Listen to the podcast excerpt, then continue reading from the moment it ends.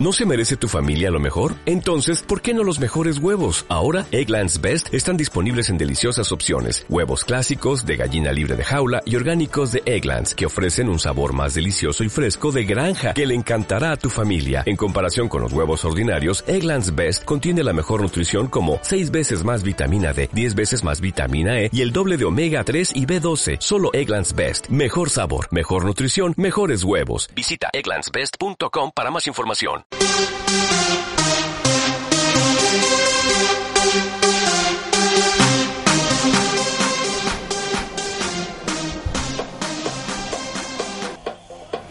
Uy, espera, espera, espera, aquí, aquí algo se nos está colando, algo se nos está colando, de repente esto ha salido por los altavoces. Esto, precisamente, estábamos hablando. Bienvenidos al club, muy buenas a todos, eh, a los que estáis por ahí por Twitch, a los que nos estáis escuchando por iVoox, iTunes, Spotify.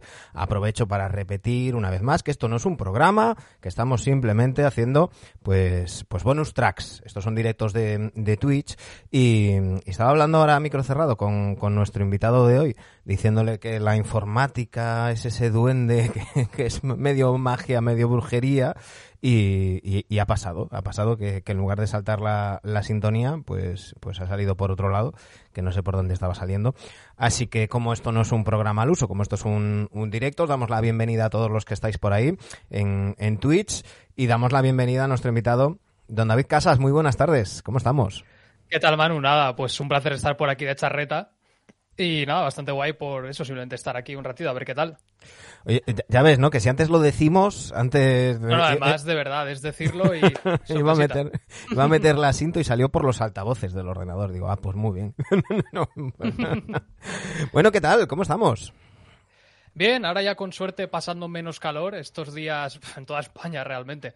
Pero yo que soy valenciano, no estoy tan hecho a este calor ex- Yo lo he sufrido es fuerte estos días, pero nada, todo bien, todo bien. Porque tú, ¿dónde estás? Eh, ¿Eres valenciano Yo o estás vivo, en, en Madrid? sí, vivo nada, al lado de Valencia. Ah, es cierto Valencia. que no, no tan cerquita del mar. Y aquí, en cuanto a la temperatura, sube un pelín más de la cuenta. Es terrible vivir. O sea, Sí, el sí, hecho sí. de estar aquí estos días que ha habido 35, 38, 40 grados, yo decía, ¿dónde me meto? O No, Nosotros- no puedo estar. Aquí en Galicia, en eh, agosto no, agosto... eh, bueno, espera, como me escucha alguien de- del interior me va, me va a canear. en el litoral, agosto ha hecho frío, han llegado las brumas, entonces hemos estado ahí a 19, 20 graditos y tal. Te movías 20 kilómetros para el interior y estabas a 40, pero en, en- en- en la costa estábamos, estábamos fresquitos. Pero julio fue, fue, fue horrible. Eh, aprovecho para saludar a Bebeto46, que dice esa camiseta 46 Forever. Buenas tardes, Manu. Buenas tardes, Antonio. Eh, Daniel de V3 dice buenos días, saludos de México. Ese David Casas y J. Barrio Herrero nos dice Valencia solo para los elegidos. Eh, nos, nos pone la E con, con la tilde así al ¿Cómo se pronuncia? ¿Valencia? ¿Igual? ¿Valencia? Sí, no, es Va- Valencia igual, pero claro, de, como es la determinación oficial valenciana. Es, además, creo que ya es oficial incluso en castellano. Sí, sí, sí. sí. Sea, está guay, está guay. No, yo, yo a mí me gusta, igual que me gusta que la gente pronuncie bien los, eh, y diga Sansenso, que, que si sabes decir Shakira, sabes decir Sansenso, ¿no? Vaya. Pues, pues eh, me, me gusta decirlo bien. Entonces, si, si es ahí, un- como, como hay tantas vocales en, No, en- es más, en es más abierta, es Valencia, es más Valencia, abierta. vale. Eh, Yo soy un poco el, el que aprendió el idioma académico oficial porque no he tenido trato con la lengua así diario. Mm. Y mi valenciano, por ejemplo, es muy, muy académico, es muy de, de aprobar una oposición, un esto, Ujú. porque no viene de familia, viene de aprenderlo en, en el cole. Claro, so- so- somos, nos pasa a muchos, ¿eh? Yo, yo, la mitad de mi familia es de, de fuera de Galicia y, y, claro, a mí de pequeño me hablaban siempre en castellano. Yo menos con mi abuela y con mi padrino, eh, que hablaba con, que ellos sí me hablaban gallego, el resto era castellano. Y yo empecé a hablar gallego con 18, 19 años, ya cuando llegué a la Claro, pues como yo, vaya, con Mm. 16, 17 fue cuando dije, a lo mejor es momento de, Claro. de preocuparse un poquito por esta lengua y por las raíces y todo, vaya. Por eso yo intento, yo intento, claro, nos dice J. Barrio con E abierta. Claro, aquí en gallego también tenemos eh, o, o es abiertas y cerradas y es abiertas y cerradas, entonces por eso, por eso preguntaba.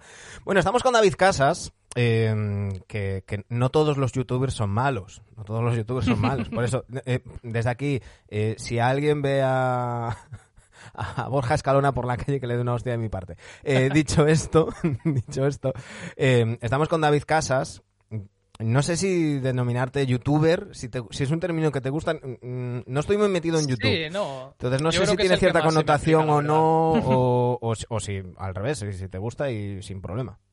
No, pasa, yo creo que creador de contenido es el, clásico, el chulo, el que queda bonito, ¿no? Pero al final yo a lo que me dedico básicamente es YouTube. Más allá de eso y otras redes tampoco me manejo tanto, es donde creo todo, donde hago todo. Así que al final es un poco o sea, es lo que yo más hago, básicamente, a lo que me tiendo a dedicar y a donde publico todo el contenido. O sea, yo sí estoy cómodo ahí. Sí que es cierto que a lo mejor para una marca, para una gente externa, es más fácil, pero dices, bueno, pues es más amplio, ¿no? Ahí estamos viendo el, canal de, David, 14.200 suscriptores, que no está nada mal. Ahí tenéis todos los, los vídeos que, va publicando. Em, he visto que vas publicando cada dos días, más o menos, ¿no? ¿Es algo que, hagas eh, con, puntualidad inglesa o, depende un poco de la época? Ha habido, ha habido épocas y épocas en el canal. Como al final tampoco es mi prioridad vital, ni en lo que estoy centrado, ni mucho menos, sí que me gusta y disfruto haciéndolo y disfruto creando, pero al final llega un punto en el que me agobió durante una época porque quería ir al día, quería ir sacando mm. todos los días contenido, también porque había más motivación, hasta que un día dije, vale, tampoco puedo yo pretender llegar a estos topes de contenido diario de otros canales, o otra gente que sigo, o incluso ya fuera de este mundillo, si no me da mi propia vida para llegar. Y ya con eso este verano, bueno, dime, dime. No te iba a decir que me siento muy identificado con eso, porque es esa pescadilla que se muerde la cola que dices, vale, eh, necesitaría mm, mm, poder dedicarle a lo mejor el doble de tiempo que le estoy dedicando, con lo cual necesitaría exclusividad para ello, para a lo mejor poderme plantear dedicarme exclusivamente a ello. Pero como, como no tienes el tiempo, no consigues los ingresos, como no tienes los ingresos, no puedes dedicarle el tiempo, ¿no? Y, y entras en esa, en esa rueda. No, sí, además a mí justo YouTube, ya entrando un poquito a lo mejor a uno de los temas chulos, me pilló justo al empezar la carrera, mi carrera que es comunicación audiovisual, ha ido muy de la mano de esto, de aprender a hacer cosas, a editar, a estar en cámara, a hablar mejor. Claro, me vino todo súper guay pero a la vez era como decir, sí, pero si quiero estar al día, o por ejemplo, que antes trasnochaba mucho más para ver partidos, en el momento en el que ya entré a la carrera más en serio dije, no puedo estar trasnochando y luego a las 8 de la mañana en la facultad comiéndome cuatro horas de clase, digo, no me da el cuerpo. Al final tuve que asumir un poco el decir, como no soy famoso ni vivo de esto, sí que tengo una comunidad chula y el canal va bien, y coño, ya está bastante guay tener miles de visitas y a veces lo pienso y digo, son pocas en comparación, pero siguen siendo miles de visitas a lo mejor por cada vídeo. Ahí es cuando dije, hay que bajar un poco el ritmo y también por otro lado, porque decía, si hago, si dedico tiempo a los vídeos, igual puedo ver menos NBA, que también me gusta mucho. Hay que encontrar un poco ese equilibrio y es muy complicado. Claro, se te iba a preguntar, ¿cómo, cómo gestionas tú el, tiempo? Porque, em, bueno, algunos somos muy, muy gañanes. Yo, yo en su día, eh, antes de que nos metiéramos en Twitch, en su día sí que hicimos algunos, algunos vídeos en el canal de YouTube del programa donde, donde simplemente colgamos los, los directos que, hacemos, los programas. Em, pero yo soy muy gañán. A mí me costaba Dios y ayuda. Yo para sacar un vídeo de 10 minutos me tiraba tres días. O sea, es una exageración, pero eh, eran, eran muchas horas. Claro, tú, eh, como en parte es a lo que te dedicas, lo que has estudiado, me imagino que, se te dará más, eh, con mayor facilidad que, que, a mí. Pero ¿cuánto le dedicas a cada vídeo que, que subes, más o menos? Claro, al final depende un poco de lo que busques subir y hacer. Hay vídeos que están más currados, menos vídeos que menos, ¿no? Yo al final intenté buscar un punto de equilibrio en decir, por ejemplo, me gusta mucho la edición, pero si dedico más tiempo, más recursos, más horas a editar cositas concretas que sé que puedo hacer, es tiempo que pierdo a lo mejor a la hora de guionizar o de estructurar más contenido. Para más o menos hacernos la idea, a mí un vídeo normal, un vídeo de 10, 12, 15 minutos buscando un tema, unas ideas, algo que contar, luego meterle cuatro recursos gráficos y cuatro fotos, es que al final lo piensas y dices, pues échale a lo mejor échale una horita tranquilamente, ahorita siendo un vídeo más o menos de un tema amable que ya tengas en la cabeza, que no requiera documentación, algo normalito. O sea, una noticia y la pillas, la estudias, analizas, qué opina la gente. Igual ahí métele una horita, ahorita y algo. Grábale 20 minutos de grabar, porque tampoco es muy largo, pero hay que hacerlo, te equivocas, te trabas, ya son 20 minutos más. Súmale a lo mejor pues otros tres cuartos de hora en una edición muy simple, muy rapidita, de corto errores, meto fotos, tal al final te estás metiendo en que un vídeo de 10-12 minutos te ocupa 3 horas de tu día. Claro. Yo ahí por eso es lo mismo de antes. Si no puedes dedicarte a esto completamente, es demencial buscar todos los días eso, poder dedicar tres horas, cuatro horas, cinco, seis horas, porque además también te cansa mucho al ser un trabajo creativo. Claro. No es lo mismo que picar código, que a lo mejor no es el mejor ejemplo, o que estar en una faena haciendo X repetitivo, pero que sabes cómo va, al tener que estar dándole vueltas todo el rato a todo lo que haces en este proceso.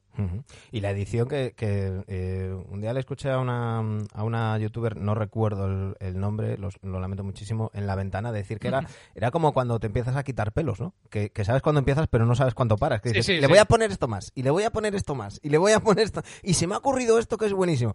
Y, claro, lo que empieza con un vídeo simplemente dando una opinión de, de, Kevin Durant, por ejemplo, acaba eh, poniéndole pues una foto y tal, y un efecto y un, rótulo y, demás y, vas haciendo ahí la bola. son pequeñitas cosas que suman minutos y minutos y minutos.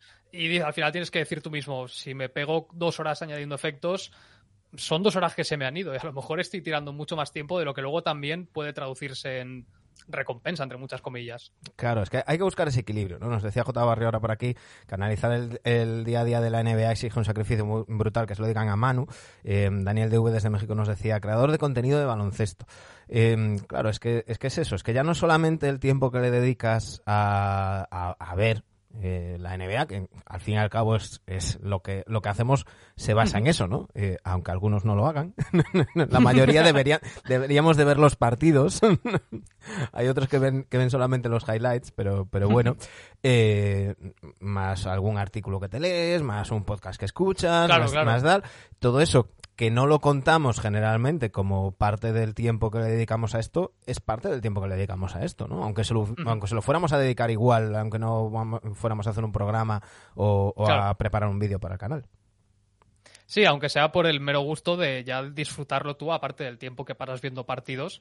Eso, que a lo mejor encuentras un artículo interesante de un medio estadounidense o a lo mejor un podcast de un jugador que últimamente estoy escuchando bastantes. Ahora, claro, que tengo más tiempo libre. Claro. Pues ahora que estoy haciendo más coras para mí, igual me apetece ponerme el podcast de Draymond Green con Demar de Rosen. Porque es súper interesante y molan un montón. El podcast de Draymond Green es imprescindible. Estés o no de acuerdo con las cosas que dice. Eh, yo, por ejemplo. Sí, a veces. cuando, cuando, cuando menciona a LeBron James, yo ahí ya, ya no puedo seguir escuchando porque eh, es, es, es, su representante, hay que recordarlo.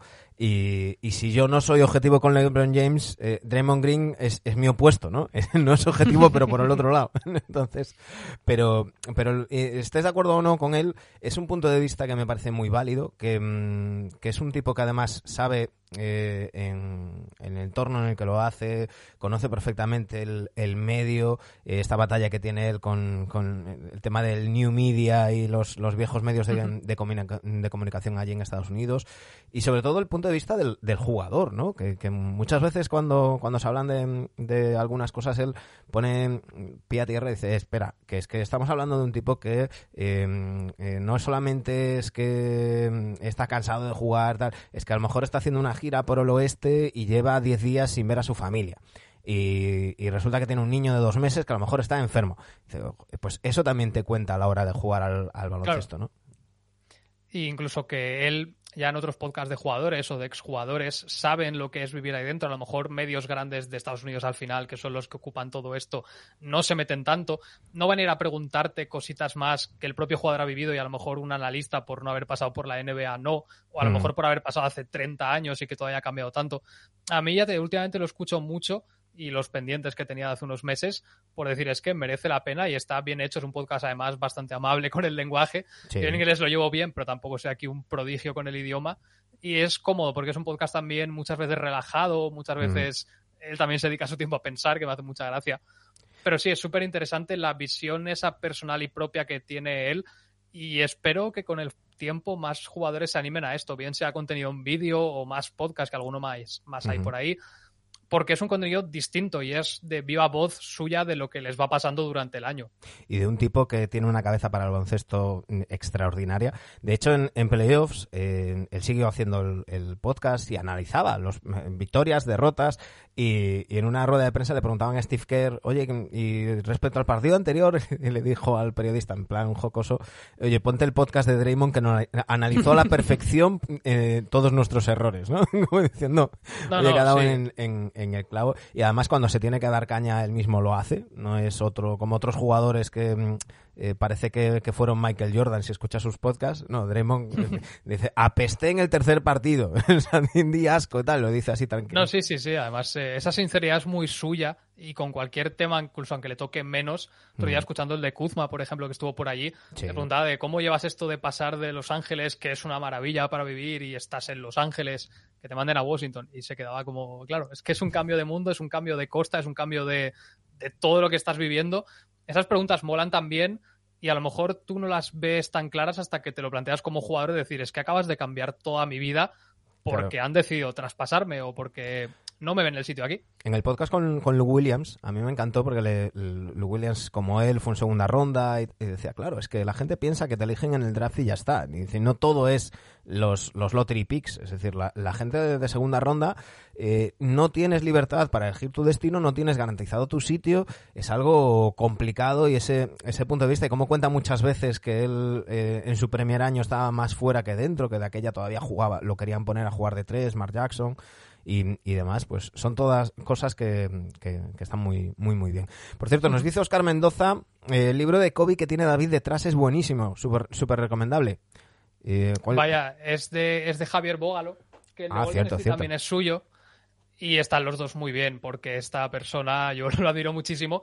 Un periodista más, más o menos de, bueno, más de mi edad que de la tuya, yo creo, está un poco en el camino del medio. Mm pero el trabajo de investigación histórico, de encontrar cosas que a lo mejor tienes muchos problemas para simplemente localizarlas y te dice, no, es que me he ido a buscar a un periódico de hace 18 años y casualmente rebuscando en un repositorio de una biblioteca municipal de no sé dónde leches. No sé si a ese nivel llega esa investigación, pero se nota toda la documentación y lo bien escrito que está la verdad es que está muy chulo. Amigo de la casa y, es, una, pasada. Bueno, veo que tienes una camiseta de los Jazz de Calmalón, veo que tienes una camiseta de uh Booker de, los Suns. Eh, ¿De qué equipo eres? Si es que eres de yo soy de los, es gracioso porque soy de los 76ers. La única camiseta moderna que tengo de los 76ers es la de Ben Simmons y la cosa salió como salió. esa camiseta está un poco, no desterrada porque además fue esta edición chula que hicieron en homenaje a Rocky que me gustaba mucho y dije, va, pues me la voy a, voy a comprar. Además, justo el año que estuve por allí en Filadelfia. Y dije, me gusta mucho y claro, todo esto se desarrolló como se desarrolló y ahora ya no es tan divertido. Pero sí, soy de los 76ers. Bueno, y, hablando un poquito de, de, NBA, luego te preguntaré por cositas del, canal y, y demás. Eh, pero ya que, ya que hemos hablado de los, de los Sixers, ¿qué te ha parecido el verano de los, de los Sixers?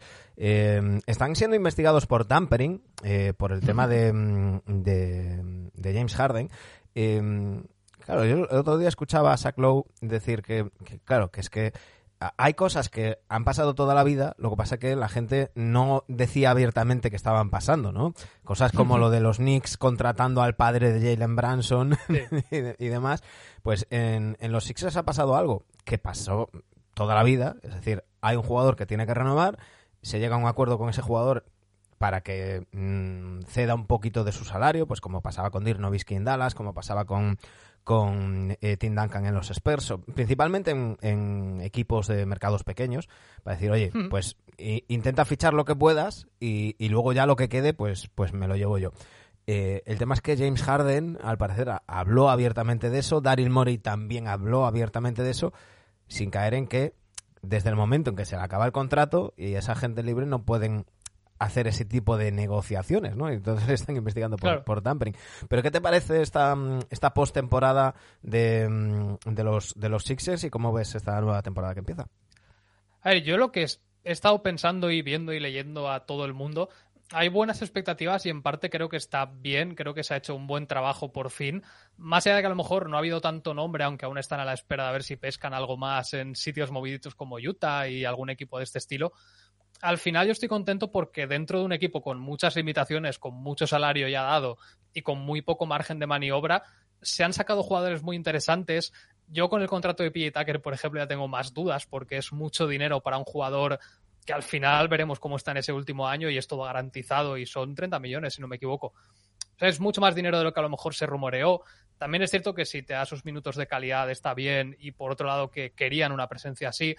Este otro jugador de que llegó también ex Rockets, ex compañero de Harden, ahí se ha notado la manita de Harden de oye, Daniel House. aquí que son, exacto. son los, los, los, Rockets del noreste. Exacto, son aquellos Rockets de hace tres temporadas, cuatro, pues de vuelta a casita, pero en Filadelfia y más mayores, que aquí también está un poco el drama. De todas formas, creo que en esos movimientos, en esas un poco opciones de los Sixers, no ha estado mal, pero a mí me sigue faltando un poquito más, no pienso en un movimiento gigante, sino en un movimiento extra de decir, vale, un poquito más de rotación, un poquito más de profundidad. Eh, hay mm, que, tener en cuenta que, todo esto viene después del terremoto de, de, Ben Simmons que mencionabas antes, todo lo que pasó la temporada pasada, la llegada de Harden. Eh, muchos señalaban a Harden después de, esos últimos partidos, principalmente el último partido de, playoffs de los, de los Sixers. Em, y había muchas dudas, ¿no? De si renovaría, si no renovaría, si le ofrecerían el máximo o no. Em, dicen las malas lenguas que, poco menos que Mori le dijo, oye, vamos a llegar a un punto intermedio, porque es que si te, si te ofrezco el máximo, que a mí me encantaría, eh, por favor, que alguien me quiera como Mori quiera James Harden, eh, eh, dice, si te, si te ofrezco el máximo me, me, echan a pedradas, ¿no? Entonces, eh, vamos a hacer un, un, contrato cortito, un uno más uno. Eh, si haces una buena temporada, el año que viene te sales y te puedo ofrecer el máximo y sin que me digan nada. Y si haces una mala temporada, tienes ese más uno, pues, pues ahí garantizado. Pero y al cabo es un poco lo que dices, ¿no? Han buscado donde cojeaban un poquito más, que era principalmente en defensa, pero quizás les falta un poquito de, de, jugadores que tengan un poco más de, ritmo, ¿no? Era uno de los equipos más lentos de, la NBA la temporada pasada y no creo que PJ Tucker vaya a hacer que, vayan a jugar a un ritmo mucho más, mucho más alegre, ¿no? No, por aquí quien está es Melton, Sí, no estoy equivocando, que tengo mil cosas en la cabeza. me parece una llegada que habrá que ver cómo funciona, pero de base, por lo poco que le he visto, pero tampoco lo tengo tan visto, pero sí he podido ir viendo y leyendo, hay mucha emoción porque parece en ese sentido un extra más de los que molan. Yo creo que se ha buscado un poco, aparte de que faltaba rotación y se veía, buscar esos perfiles de jugadores que sabes que no te van a embarrar un partido ellos, pero que si el partido va al barro, se van a defender bien. Y aquí, sobre todo, creo que PJ Tucker es un poco la voz de vestuario y quien puede envalentonar un poquito al resto, que a los Sixers Riders les faltaba sangre. O más que sangre, mala leche, por decirlo así, más bonito. Melton en esa línea me gusta mucho y por eso creo que estos rumores de Clarkson o de jugadores de este estilo van todos hacia Utah, porque Utah es el equipo que está un poco como está. Pero buscan eso, lo que tú dices, ¿no? Un poquito más de ritmo, algún puntito extra para no depender de los de siempre que deberían ser una garantía, pero claro, tampoco son tantos. Hay que recordar que Anthony Melton llegó de los Grizzlies en un traspaso que, llevó el contrato de Danny Green a, Memphis. Eh, digo el contrato porque igual que pasó en su día con, con, Ricky Rubio cuando fue traspasado a los, a los Pacers, pues le pasa a Danny Green. Ese destrozo en la rodilla en ese último partido de los, de los Sixers que, bueno, se, ha roto el cruzado y veremos a ver si, si, vuelve a jugar o no vuelve a jugar. Desde luego no será mm. esta temporada y, era ya expiring. Bueno, pues eh, han sacado petróleo, yo creo, los, los Sixers porque mm, es un jugador muy, muy válido para la rotación de los Sixers, Anthony Melton. Sí, a mí me sorprendió. Entiendo que Memphis al final también tiene sus, sus normas propias y estructura propia y sabrán qué hacen. Pero al final dices, te has llevado un expiring que sabes que no va a jugar, que va a ocuparte el espacio ahí, porque al final está el contrato, quiero decir, es que no te lo mm. puedes cargar. Me dio mucha pena también por Green, porque primero a nivel de vestuario se ve que era un tío importante y querido, y al final que en pista, dentro de sus límites y de la edad sobre todo, seguía aportando. Pero si te llevas un palo así, fue un poco de decir, pues a ver si se saca algo, y creo que el retorno ha sido muy positivo, porque es que, o sea, tenías una ficha muerta, entre comillas, porque sabías que no iba a contar ese año. Eh, hay que tener en cuenta eh, que Memphis, eh, tengo aquí la chuleta, mira, vamos a ponerlo aquí para que la vea todo el mundo. ya sabéis, siempre Hoops Hype para, para, este tipo de cosas es, es, la Biblia y para los salarios es, es, magnífico. Es que termina contrato Steven Adams en Memphis, termina contrato Dylan Brooks al que va a haber que, renovar, tienen el Spiring de, de, de Danny Green y, yo creo que era el movimiento de Melton es un poco para, para liberar, ¿no? Para hacer hueco. Oye, pues ya me voy a mm. librar de, de los 10 millones de, de, Danny Green y, y, lo que tenía que, que invertir en, en, Melton, pues, pues lo puedo repartir entre Brooks y, y, Steven Adams, que todo parece indicar que la idea es renovarle a los, a los dos.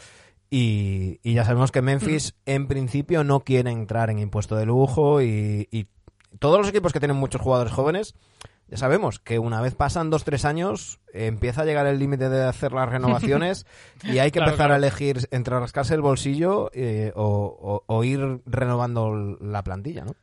Yo hoy que estaba mirando la estructura de Houston es gracioso porque tienen el contrato de John Wall, aunque no esté en el equipo, y el resto son todo contratos de 10 millones o menos. Y dices, claro, el año que viene tienes 70 millones de espacio salarial, o sea, 70 ocupados, tienes todo lo demás para hacer lo que te apetezca. Pero una vez pasen dos, tres temporadas o incluso una, vas a tener que empezar a renovar gente y de repente esos millones que ahora son libertad y jóvenes y no pasa nada, momento en el que el contrato rookie acabe, a ver qué haces, porque vas a juntarte con 7, 8 renovaciones y aparte de tener que elegir bien, son muchos millones a repartir de golpe. Claro.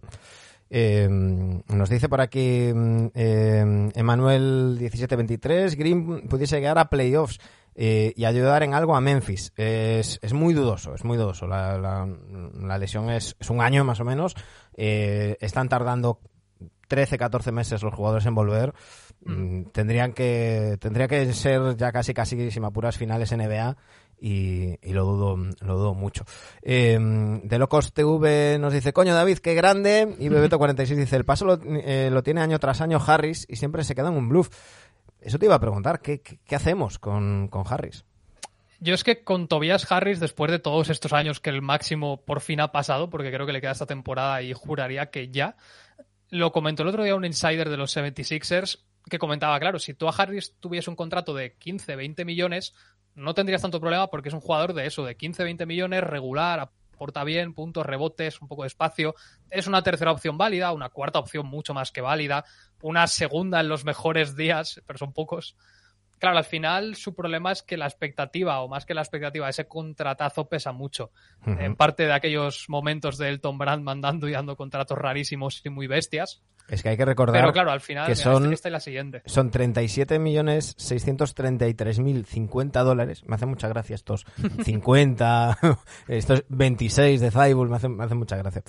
Eh, y, la, y la temporada que viene, 39 millones 270 mil 150. O sea, eh, Claro, es pues que aún esta temporada sigue siendo el mejor el jugador mejor pagado en un equipo en el que están Joel Embiid y James Harden. Sí, no, y al final que incluso por rol y por a veces ocasiones, es que a lo mejor Tyrese Maxi este año ya se lo come y dices, oye, vas a ser de verdad el cuarto siendo el jugador mejor pagado y vas a ser el cuarto en importancia. También es cierto que en su día pues se le sobrepagó mucho por la urgencia del caso Jimmy Butler, todo lo que sucedió y lo mal que se hizo ese verano en cuanto a repartir el dinero que había disponible. Pero claro, eso es un poco la línea. Luego yo también a veces leo, ah, pues un traspaso. Pero te va a merecer más la pena, al final su valor está bajo, porque es un contrato muy grande para un jugador que no te da tanto. Vas a intentar moverlo y sacar a lo mejor menos en retorno de sí, te quitas el contrato. Pero además, ahora que le queda esta temporada y la siguiente, ¿qué puedes? O sea, el problema es si lo quieres mover, ¿qué sacas? ¿Quién te va a ofrecer qué cosas por Tobias Harris? Yo es que para estas cosas soy muy, soy muy particular. Eh, parto de la base de que los dueños de, de los equipos NBA, quitando los Toronto Raptors que pertenecen a un conglomerado mediático, generalmente son multimillonarios. Entonces, Hmm. si tienes un equipo de eh, NBA, es, es para gastarte la pasta. Es para no, presumir sí. y para competir. Eh, vale, le has firmado un contratazo, está sobrepagado, ráscate el bolsillo. Ya cuando acabe un contrato ya veremos a ver qué pasa. Eh, tienes la plantilla que tienes, tienes que pagar impuesto de lujo, pues págalo. Y, y a este chaval júzgalo por lo que haga en la pista y, y luego ya, pues cuando toque renovar, ahí sí hablamos. Oye, mira, que, que te he estado pagando esto y no has estado a la altura, te, te ofrezco la mitad o, o lo que sea. Pero mm, yo creo que a veces, eh, todos en general, y me incluyo, nos obsesionamos un poco con. eh, es que cobra no sé cuánto. con-". Bueno, que, me- que le pregunten a los Warriors si, mm, si, No, no, si Wiggins cobra mucho, ¿no? tanto. Y si Wiggins cobra mucho, ¿no? Que era, que era un contrato que todos decíamos, ostras, este contrato tóxico y tal, pues ha sido clave en un anillo. Entonces, eh, yo, yo en estas en estas ocasiones yo soy de los que opina que hay que hay que rascarse el bolsillo, que al fin y al cabo, pues eso, son, son multimillonarios, son multimillonarios. por cierto, nos dice No, Martín, sí, Martín J34, nos pregunta por aquí si mucho festival este verano. Eh, le, le con- le he contestado que ninguno me dice que estoy mayor. No, yo es que todavía con el tema del, del coronavirus todavía ando con, con cuidado. Entonces a mí las aglomeraciones de gente me da todavía un poquito de, de cosa. Eh, me ha quedado un poquito de ansiedad social y entonces voy poco a poco, voy poco a poco. Ya he ido a algún concierto, pero, pero paso a paso. Em, dice Oscar Mendoza, para un propietario NBA un equipo es un capricho, hay que meterle pasta para que el show siga funcionando. Eh, en serio, eh, exacto, dice Bebeto, y si no, palancas en la NBA. Bueno, no nos vamos a meter en fútbol, que yo no estoy muy al día, pero, pero, ese lo he pillado. Yo, al final sí que es verdad que, hombre, son, son multimillonarios, tienes un equipo, págalo. Además, el propietario de los Sixers es una persona no demasiado querida por aficionados de allí, sobre todo porque es un tío peculiar y ha hecho cosas raras. También es verdad eso, que justo este contrato, aquel contrato ya mítico de Horford para mal y alguna renovación extra salieron muy mal por culpa del Tom Brand. Claro, como ahora ha cambiado todo, es un poco de, pues asumes lo que vino de antes y, es lo que hay. Eh, bueno, antes de. Eh, porque nos hemos metido aquí a hablar de los, de los Sixers y antes de, de, meternos más en, en, harina con el tema de, de la, de la hablemos un poquito más de, tu canal. ¿Cuánto tiempo llevas con el, con el canal? Pues la broma ha sido larga, la broma. Empecé eso al poco de empezar la carrera hace ya cuatro años porque la he terminado. O sea, me ha, acompañado eh, todo Enhorabuena. la carrera. muy contento, además, lo de siempre, toda la primera. También mi carrera es amable en ese sentido. No ha habido mucho drama con compaginar, a veces curro, la carrera y esto. Pero sí, ha sido un poco el periodo que cuando yo imagino que pasen los años y vuelvo a mirar hacia atrás, hacia la carrera, diré, hostia, yo en su día sí lo he dejado, que imagino que sí, salvo que todo cambie mucho, diré yo en sus años tuve un canal que no fue mal hice muchas cosas. ¿Y, qué tal qué tal la experiencia? Me está diciendo que, en general muy, muy bien. Em, yo creo que, en general los, los que hacemos contenido, sea podcast, sean directos de Twitch, sea canal de, YouTube de, de, NBA, yo creo que la mayoría estamos muy contentos porque es, es un a diferencia de otros deportes, por ejemplo, o de otros temas, yo creo que, hay una comunidad muy sana, ¿no? Hmm. Independientemente de que te guste más un canal, te guste más otro, te guste más un podcast, te guste más otro, no hay lo que vemos en otros deportes, de que venga gente a, hacer comentarios negativos o a meterse en el directo y, y demás. Eh, siempre alguno hay, pero no es lo mayoritario, ¿no? Y en eso, en eso yo hablo por, por experiencia propia. el, el, rollito que hay con, con la gente es, es, muy bueno, se crea una comunidad muy chula.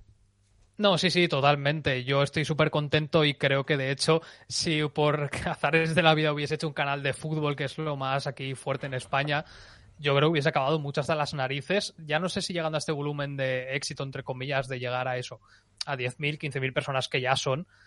Pero pensándolo en los pocos comentarios negativos que he recibido o en el poco hate que puedes encontrar, lo dices que hay alguno, pero es tan pequeño y tan insignificante el caso que es que lo fácil es ignoras y pasas del tema y lo dejas de lado y ya está. También en eso creo que la comunidad, lo que es el público y nosotros mismos, hace mucho el no estar viviéndolo tan tan fuerte y tan de manera tan sentimental como se vive aquí el fútbol en España, que es de admirar, pero a la vez genera pues eso, toxicidades y odios y mala leche. Y por qué eres de este equipo y no del otro y por qué piensas así y no asa.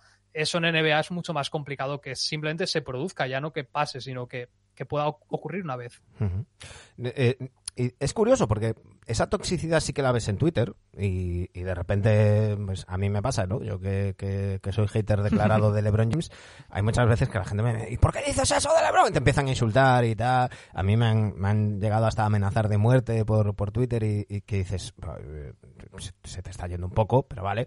Eh, pero no se traslada a, a, lo que es el podcast, los, los, los programas, los directos de Twitch. Eso me, me, me llama la atención y me gusta, ¿eh? lo digo como algo, como algo positivo. Hmm. Eh, nosotros solo, bueno, nosotros no, yo en particular, porque mis dos compañeros le gustan mucho, yo tengo un hater, pero tengo que reconocer que es, yo creo que nuestro oyente más fiel, porque no, ahora ya lleva un tiempo sin, sin, no, pero estuvo, estuvo como dos años que en todos los programas sentaba a poner un comentario para decir algo que yo había hecho mal. Pero digo, oye, pero debe ser, le deben de encantar mis dos compañeros, Sergio y Dani, porque no, no falta uno. O sea, yo normalmente cuando escucho algo que no me gusta, pues lo dejo de escuchar y, ya está. No, sí, yo eso a veces lo he pensado también, como ya, no pensando en mi canal ni nada, como consumidor de decir, si veo algo que no me gusta, o un vídeo que no me gusta el contenido, o un podcast o lo que sea, es que a lo mejor, si es muy grave, paso de escucharlo, o si es simplemente un vídeo concreto o un episodio concreto, pues igual me lo salto y digo, es que tampoco. O sea, no sé qué aporto yo como persona negativamente diciendo algo además con mala leche. Claro, no, es que además hay, hay, hay, hay, multitud de, de, canales, multitud de, creadores de, contenido. y no te tienen que gustar todos. Y mm. yo particularmente, hay, hay, yo lo que más consumo es eh, podcast. Hay podcasts que me encantan, hay otros que no me gustan. Simplemente los que no me gustan no, los escucho y ya está. No, no, ni voy a decirles, oye, qué mal, que hacéis esto, qué tal, porque a lo mejor soy yo el que está equivocado y, lo hacen de maravilla, pero mm, tengo mal gusto para lo que sea. Pero, bueno. Eh, nos dice Martín J34 que el más guapo de la comunidad NBA es don Sergio Ochoa. yo le llamo cariñosamente el Tony Cantó de la, de la comunidad NBA porque tiene más equipos, ha pasado por más equipos que, que poco. Bueno, le mandamos un besito a Sergio, que es amigo. Em, ah, exacto, además, además muy colega. Y yo me alegro de que esté haciendo tantas. Lo veo de vez en cuando por ahí haciendo cosillas en directo, en TikTok últimamente, en Twitter. y me alegra verlo. Con los amigos de Massive Ball, está con los amigos de Massive Ball, eh, también está por ahí con, con, los amigos de Soy Nix, con, con Neil Alemán y, compañía y, es, es, muy majete y, de vez en cuando también lo traemos por aquí y nos echamos una risa con, él. Em, bueno, eh, el último vídeo que ha subido no lo he visto, pero, pero sí que vi el, el anterior y es de un tema que está muy de actualidad, eh, que es eh, Kevin Durant. Em, para la gente que, no lo haya visto todavía, y en cuanto terminéis de ver esto, os lo ponéis. ¿Qué te parece, haznos un resumen, qué te parece todo el tema este de, Kevin Durant y, qué crees que va a pasar con, la historia de los Yo empiezo a estar cansado porque con la tontería un poco de todo lo que pasó hace mes y medio. Es que ya va mes y medio. Yo sabía que se iba a resolver de forma lenta. Había gente que enseguida al día uno de pedir traspaso de ¡Wow! Lo van a traspasar ya, mañana. Ah, como, a ver, esto va a ser lentito y más viendo lo poco que sabíamos en el día uno. Ya como sí, pues él quiere irse, pero los Nets están pidiendo una barbarie de cosas. Ya como vamos a tomárnoslo con calma. Ahora es que está yendo con una calma que a mí me ha sorprendido. Y luego, por otro lado, que las amenazas de, bueno, amenazas, filtraciones de pedir que se despida a Nash, que se despida a Sim Marks, por el otro lado, todo lo que se filtró de Boston, lo que Boston filtró a propósito, me está sorprendiendo lo sucia que está siendo la negociación, porque yo esperaba un poco de mejor imagen tanto del jugador como de la franquicia. No yo creo que al final en mi último vídeo llegué a no defender a ninguno, porque creo que aquí no ha habido un bueno o un malo. Eh, puedo entender a Durant que se haya quemado con la franquicia, puedo entender que la franquicia, después de ponerle un máximo, un contrato larguísimo, diga, oye, me firmaste hace seis meses esto, que me estás contando? o sea, creo que aquí justo no hay ni un bueno ni un malo y hay muchos errores por ambos lados, muchas fallos de comunicación, diría incluso, cosas que por supuesto no sabemos ni vamos a saber hasta de aquí mucho tiempo. Y está todo chungo. En este sentido, a mí me ha decepcionado un poco cómo se está gestionando porque sabía que iba a ser duro y raro pero está siendo muy duro y muy extraño cómo se está llevando todo. A mí me da mucha rabia, porque Kevin Durant, eh, como jugador, es uno de mis jugadores favoritos de siempre. Es un tipo. Tengo su camiseta de los Sonics, con eso te lo, digo todo. Es un tipo que, que, me encanta, que además, como jugador. Eh, es un perfil de jugador para nada egoísta, siempre involucrando a los compañeros y demás. Y dice, eh, ¿por qué fuera de la cancha eres al revés, o sea, no te entiendo. Ya salió mal de los de los de, los Warriors eh, y, yo creo que a la hora de hablar de este caso mm, hay que tener en cuenta varias cosas. Primero, eh, Kevin Durant se fue a los Nets y dijo que se iba a los Nets sin reunirse con los Nets.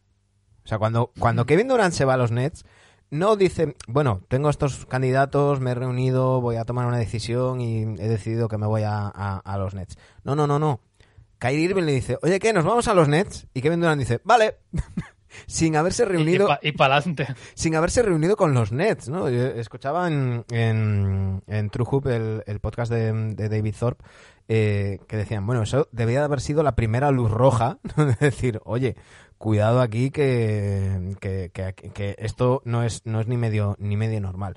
Pero si analizamos estos tres años de Kevin Durant, en los Nets, teniendo en cuenta que el primero estaba, estaba lesionado. Hay que decir que eh, Kevin Durant y Kyrie Irving echaron a Kenny Atkinson. Bueno, primero consiguieron que le firmaran eh, 40 millones. El contrato de, Jordan, efectivamente. A de Andre Jordan, porque era su capricho jugar los tres juntos.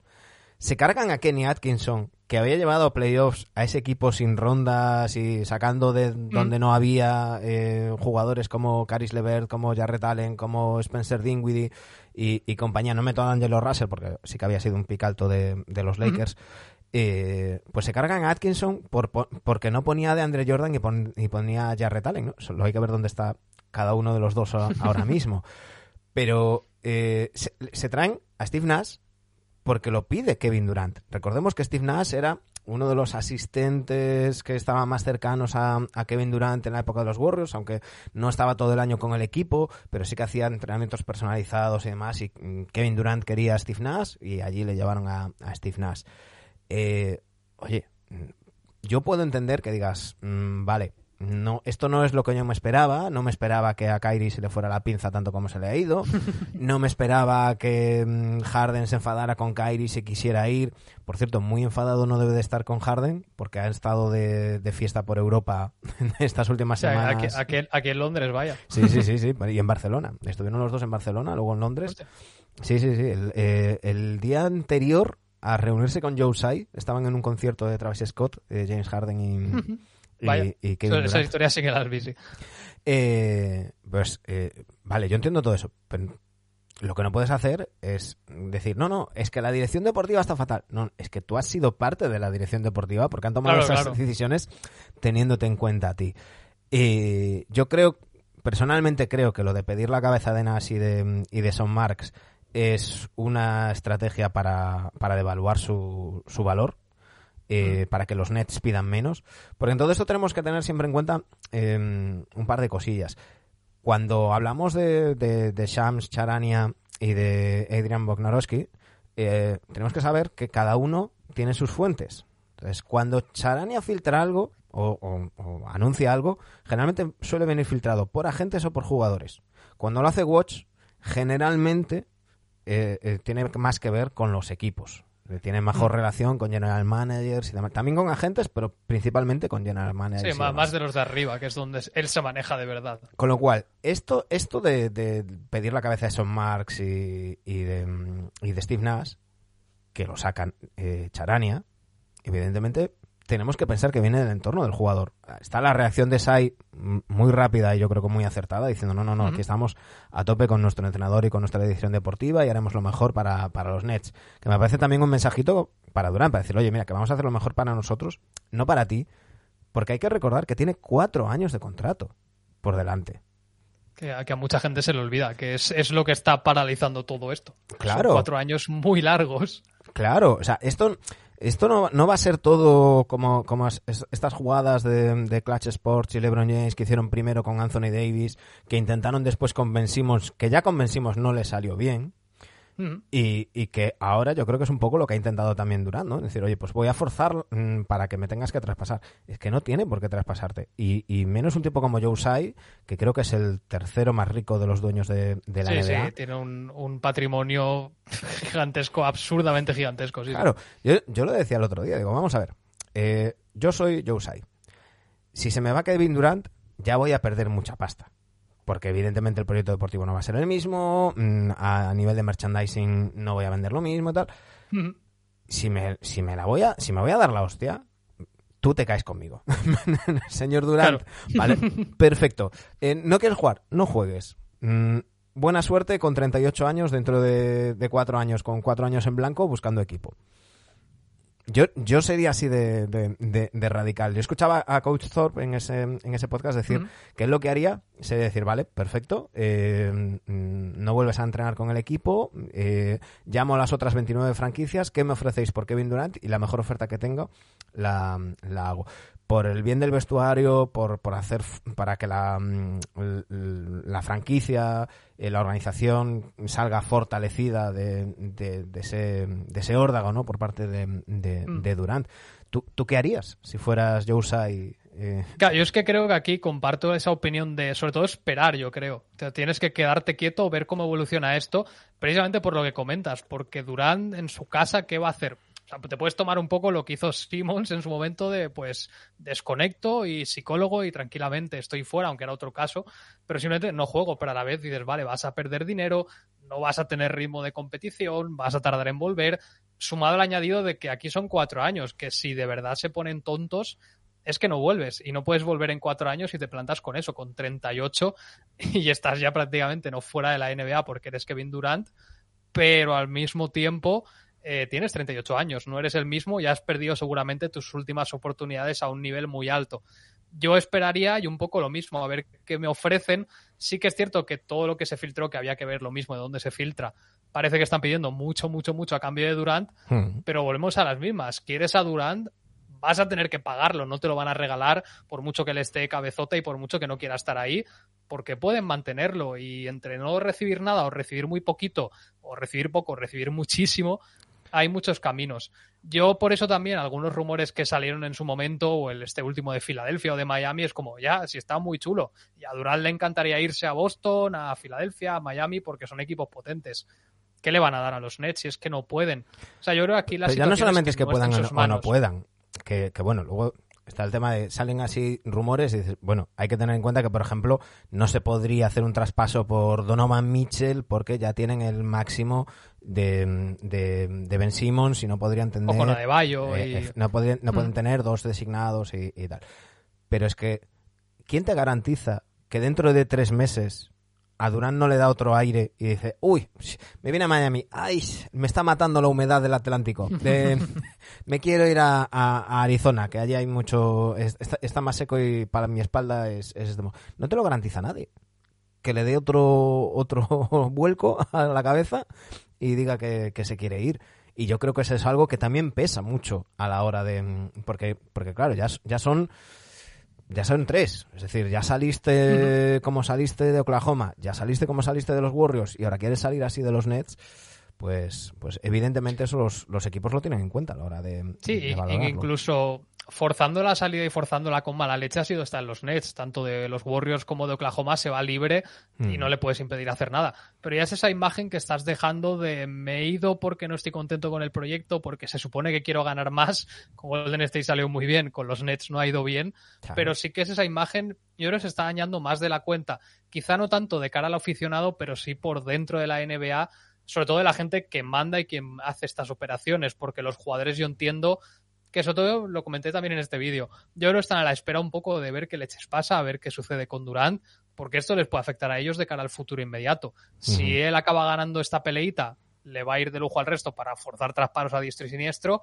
Como le salga mal y acabe dos años en la grada, igual más de uno dice, oye, voy a evitar pedir el traspaso ahora, no vaya a ser que me hagan la de Durant y me hundan la carrera. Claro, es que, es que yo llevo, yo llevo unos cuantos años diciendo lo que yo creo que, que va a llegar un momento en que haya un dueño, porque esto ya no es, ya no depende de general managers, esto tiene que ser un dueño el que diga, no, pues voy a sentar a mi estrella, y no tienen que ser dos años. Con que, con que sean dos meses, el daño ya yo creo que es mm. suficientemente, suficientemente grave, ¿no? Eh, si ahora, por ejemplo, empieza la temporada y, y Durant está apartado del equipo por decisión propia o por decisión de los Nets, aunque lo traspasen en diciembre, eh, el precedente ya está puesto. Y, el daño, entre comillas, ya está, ya está hecho, ¿no? Oye, has intentado forzar, al final te has ido por la puerta de atrás a donde han querido los Nets y, tú has estado sin jugar, pues, pues este tiempo, ¿no? Pero mm, yo creo que, a mí, principalmente todo este tema me da mucha rabia. Porque, eh, claro, eh, estamos hablando de un equipo que sí, que pierde con los Celtics en primera, en, los playoffs de, la temporada pasada, que no, mano, fueron finalistas los, los Celtics. Es decir, es, algo que te puede pasar. Pierdes con los finalistas o con los ganadores. Bueno, bien. Eh, está todo el tema de Kyrie Irving, que finalmente se queda, ¿vale? Tienes el tema de Ben Simmons. Va a volver, supuestamente ya está bien físicamente y mentalmente y, demás. Eh, te ha reforzado bien. Porque hay que recordar que los Nets se han traído a Royce O'Neill, se han traído a, Burbuja Warren, se han traído a, unos cuantos jugadores que, mm, encajan muy bien en lo que necesitaban los Nets. Va a volver Joe Harris. Podríamos estar hablando de baloncesto, podríamos estar hablando de cómo van a jugar estos Nets, podríamos estar hablando de un millón de cosas y estamos hablando de, eso, del capricho que le ha dado a Durán, que si ha subido una foto agarrando una pesa, que si está de fiesta no sé dónde. Y a mí me, da rabia, porque a mí, a mí me gusta mucho hablar de baloncesto. A mí me gusta la NBA principalmente por el baloncesto. Y me da mucha rabia que un tipo que para mí es mm, uno de los tres mejores anotadores que yo he visto, eh, en calidad individual posiblemente sea uno de los 20 mejores jugadores de, la historia, y que esté emborronando su, su trayectoria, aunque el otro día decía que esto, esto no hace más que hacer su legado más fuerte y demás, yo creo que a mí no me gusta hablar en términos de legado, pero creo que sí que está emborronando el recuerdo que vamos a tener de, Kevin Durant. Sí, también porque este proyecto de los Nets, este último ya con Irving, Ben Simmons, todo lo que has comentado tú, es que pintaba bien y yo una de las cosas que cuando explotó la bomba dije, pero aparte de los Nets, ¿dónde puedes estar mejor? Porque por lo que es el equipo, luego entramos en dudas de cómo estará Ben Simmons, qué hará Kyrie, cuánto jugará, qué hará Steve Nash como entrenador o quien sea que esté por ahí.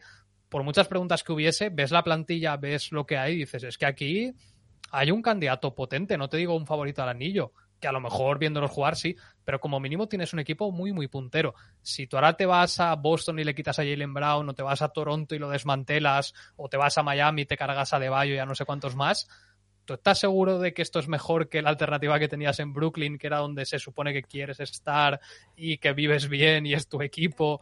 Es que y tenías una plantilla decente. Tú, has dado muy buena. Has dado en la clave cuando decías antes, es que de, de Oklahoma y de los Warriors se fue como agente libre. Esto no es lo mismo. Esto no es, soy agente libre y voy a ver dónde me meto, dónde entro y, me rodeo de lo que ya hay. Vayas a donde vayas, va a tener que ser a cambio de algo. Con lo cual ya no es lo mismo. Pero bueno, nos dice Oscar Mendoza, ¿alguien se acuerda de la reunión de Olinick, Tom Brady, Brad Stevens y Danny Ainge con Kevin Durant para que fichase por los Celtics? Sí, aquel, verano. de aquellas ya no estaba tan metido, ya estaba metido en este mundito, pero no tanto. Hmm. Pero sí que es cierto que esos rumores de Boston tienen sentido y yo sigo pensando que son de los pocos que si quieren pulsar el botón, yo no lo haría, pero por su situación me parece muy positiva. En otro contexto igual sí. Pero siguen siendo de los pocos que de verdad pueden acercarse a lo que piden los Nets salvo que alguien se vuelva muy loco. Pero es que a la vez muchos equipos están retirando y decir, no, yo no quiero, viendo esto, no quiero saber nada. los Pelicans, por ejemplo, que también se rumoreaban y parece que ahora han dicho, no, no, a mí sácame de esto. Bastante tienen con Sion. para meterle otro sonajero en... Vaya dos. para meterle otro sonajero. Por cierto, nos estaban diciendo antes por aquí, eh, Martín J34 dice, he visto que haya salido el calendario de partidos de televisión nacional. Supongo que habrá flexibilidad. Es difícil aventurar qué partido será más interesante en diciembre. Pues en principio no algo de flexibilidad hay, pero en principio no. Los que se, los que se ponen eh, suelen ser los que, los que se echan. ¿Cuándo ha habido algunos cambios? Pues en caso de alguna lesión grave de algún jugador estrella y demás, o, mm, eh, que justo ese día coincide que dos equipos sorpresa, qué tal, pero generalmente los que se, se publican como, como, partidos que se emiten a, a, nivel nacional son los que, los que van. Hay que recordar que los Warriors van a tener 30 partidos emitidos a, en, a nivel nacional, los Lakers 27, los Celtics 25, 23 los Bucks y 22 los Suns. Eh, si os fijáis, son los cuatro finalistas de los dos últimos años y los Lakers. Ahí ya cada uno que, que, juzgue. Em, ¿cómo, ¿Cómo ves esta, esta temporada para la que quedan 61 días? Quedan 61 días para que empiece la, la temporada. Estamos, está nuestro amigo Dani Egea en la cuenta de, de Twitter de, de NBA Adictos, arroba RC, haciendo una cuenta atrás y aparte felicitando, felicitando el cumpleaños a exjugadores NBA todos los días. Esto ya sabéis que es casi casi una... Lo del cumpleaños es nuevo, lo de la cuenta atrás es una tradición que, que, tenemos. Eh, ¿cómo, ¿cómo, te pinta la, la temporada, David? Que eh, más allá de tus Sixers... Eh, ¿cómo, yo, creo, ves? yo creo que vamos a por otro año chulo. O sea, este, este concreto del 75 aniversario me gustó bastante lo que ha sido todo el año en global. Haciendo un poco un vídeo que hice de repasito, así muy por encima de qué pasó. Fue una temporada entretenida y divertida, aunque al final Golden State volviese a la cima. Luego, justo por inesperado, entre comillas, también me gustó. Y este año estamos un poco en las mismas, quitando un poco estos dramas que nos quedan aquí abiertos, como Donovan Mitchell por un lado, Durán por otro. Pinta todo bien, tanto en el oeste como en el este hay mucho proyecto interesante, algún proyecto joven que puede llamar más la atención de la cuenta, equipos que ya están más que consolidados. Y me apetece ver qué tal van este año los playoffs, porque hay gente que se ha reforzado muy bien, otros que se van a mantener, otros que recuperan piezas tengo ganas porque vuelvo a estar un poco en una época, o sea, yo pienso cuando me enganché del todo y ya empecé a crear contenido y a escribir y a hacer más cosas de este mundillo, más allá de ver como un fan, que me pilló justo en esta época de Cleveland Golden State. A mí me gusta el llegar ahora y decir, vale, a lo mejor repite título Golden State, pero a lo mejor son Boston, o a lo mejor es Denver y nos meten la sorpresa a todo el mundo, o a lo mejor es Milwaukee otra vez. Esta, sobre todo de cara al título, esta un poco incertidumbre que tenemos me gusta. Y luego que creo que hay muchos proyectos con muy buena salud y mucha, mucha expectativa positiva. Lo bueno de, que se hayan, de que hayan fracasado los últimos, como yo les llamo, cuchipandi teams que se, que se han formado, lo bueno que tiene es que, es que abre el abanico, ¿no? Y, tenemos más candidatos, porque es lo que dices, pues eh, la segunda mitad de los de los 10 en 2016, 2017, todos sabíamos que la final era Warriors Caps. Y, podría intentaban los Clippers meterse intentaban los Rockets meterse pero pero mm, poco más había que, rascar. Mm, ha llegado una nueva generación de, jugadores que yo creo que ya no tienen ese chip de vamos a juntarnos y ganar juntos lo que no podemos ganar unos contra otros. Yo creo que eh, al menos lo que pintan estos estos nuevos jugadores eh, eh, Jamorant Luka Doncic eh, Trey Young parecen que sí que volvemos a ver piques, volvemos a ver esa competencia que aunque luego se lleven muy bien. Eh, antes hablábamos de Draymond Green. Eh, ha estado genial ese pique con Jan Morant diciendo, oye, que, que para el partido de Navidad, eh, ahora que nos hablaban del, del, del calendario, Decía Jamonant, pues en, eh, tenéis que venir en Navidad, queremos jugar contra los gorros en Navidad y tal. Eh, Draymond le contestaba, bueno, eh, somos los campeones, en todo caso jugaréis en San Francisco. Y Jamonant decía, pues sí, pues mm, tiene que ser el partido de Navidad. Y, y Draymond le decía, vale, te daré una paliza y luego te invito a ti y a tu familia a cenar a mi casa y tal. Y finalmente sí, va a ser uno de los partidos de Navidad, es Memphis Grizzlies, Golden State Warriors, y ha dicho, ha salido Jamonant a decir, ves, em, Draymond, lo hemos conseguido y tal. Y Draymond le decía, oye, enhorabuena, se escucha tu voz, aunque yo creo que sí que ha tenido algo que ver ese, pique y, demás. Y, luego le decía, eh, te voy a patear el culo y después eh, mm, vente con, tu familia a casa y cenamos y nos queremos mucho, pero te voy a patear el culo. Yo creo que ese tipo de cosas hacen que, los jugadores, primero, que, que haya más competición eh, y más competencia y que, y que los jugadores quieran escribir su propio legado, ¿no? Yo creo que también eh, mirando hacia atrás se ven, pues, pues eso, esos equipos, esos, el super equipo de Miami, el super equipo de, que se, los, los Cuchipandi Teams que yo llamo, que se fueron formando. Y, y claro, eh, a lo mejor un jugador que pueda considerarse una estrella mm, prefiere mirarse en el espejo de Demian Lillard, aunque no haya ganado nada, que mirarse en el espejo de Chris Voss, ¿no? Claro, y además, justo con, por ejemplo, este año el calendario que han hecho esta semana de los rivales, que hay partidos que los ves y dices, bueno, alguno está cogido un poquito con pinza, no nos vamos a engañar. Pero más allá de eso, mola el fomentar estas rivalidades porque también, si tú vas asociando un poco a lo mejor esta rivalidad de Embiid y Jokic con el tema del MVP, pero ya vas quedando un poco de peleita, aunque no sean histórica ni mucho menos entre Denver y Filadelfia, ya estás generando algo. O Golden State con Memphis, aunque a lo mejor no haya una tradición de 50 años de NBA peleándose, es que a lo mejor puedes empezar a crearla para las próximas 3, 4 temporadas, mientras ya antes esté por ahí, mientras Golden State tengan salud, de edad y no se retiren, ya tienes otra rivalidad más. O Brooklyn, aunque veremos cómo están en unos meses con Filadelfia o con otros equipos, Boston y Miami hay cosas que van a estar ahí y está bien porque fomentas rivalidad entre equipos, pero además que los que están involucrados ahí digan, vale, quiero estar aquí, quiero partirme la cara con esta gente. Hmm. Y eso es muy positivo para la propia NBA. Yo es que también soy partidario de eso, ¿no? De repartir cuanto más y mejor el talento, pues mejor para todos. Y si tenemos 12 equipos candidatos, mucho mejor que tener a 5. Y en parte esto también es que las estrellas jóvenes decidan quedarse donde están, aunque en algunos casos sea más difícil que en otros. Por cierto, hemos puesto un tuit con eh, un tuit de, mm, mencionando un tuit de, comunicaciones de prensa de, NBA, donde podéis ver eh, el calendario por días y el calendario por equipos. Y eh, los bueno las fechas clave el 18 de octubre el, Opening Night 17 y 19 de febrero el All Star en Salt Lake City que ya mencionamos que va, va, va a un poco descafeinado eh, el, del 11 al 14 de abril será el play-in, el 15 de abril empiezan los playoffs y el 1 de junio el primer día de las, de las finales. Y, lo que comentabas de la semana de la rivalidad, tenía por aquí un tuit de Malika Andrews, a ver si, si, lo, si lo recupero. Eh, bueno, los partidos de Navidad. Filadelfia-Nueva York eh, se va a ser a las 6 de la tarde de, de aquí. Em, a las ocho y media, Lakers Dallas. A las once y media, Milwaukee-Boston. A las 2 de la madrugada, Memphis Warriors. Y a las cuatro y media, Phoenix Denver. Ese es el día de, Navidad. Y estaba buscando lo de la semana de la rivalidad. Eh, pero ahora no me aparece por aquí el, el tuit de, de, Malika. Eh, sí, me han de ver si yo la tengo guardada, pero creo que no. Nada, pues mm. eh, bueno, ahora, ahora lo busco, lo busco por aquí. Em, déjame buscar directamente en, el, en el tweet de Malika Andrews.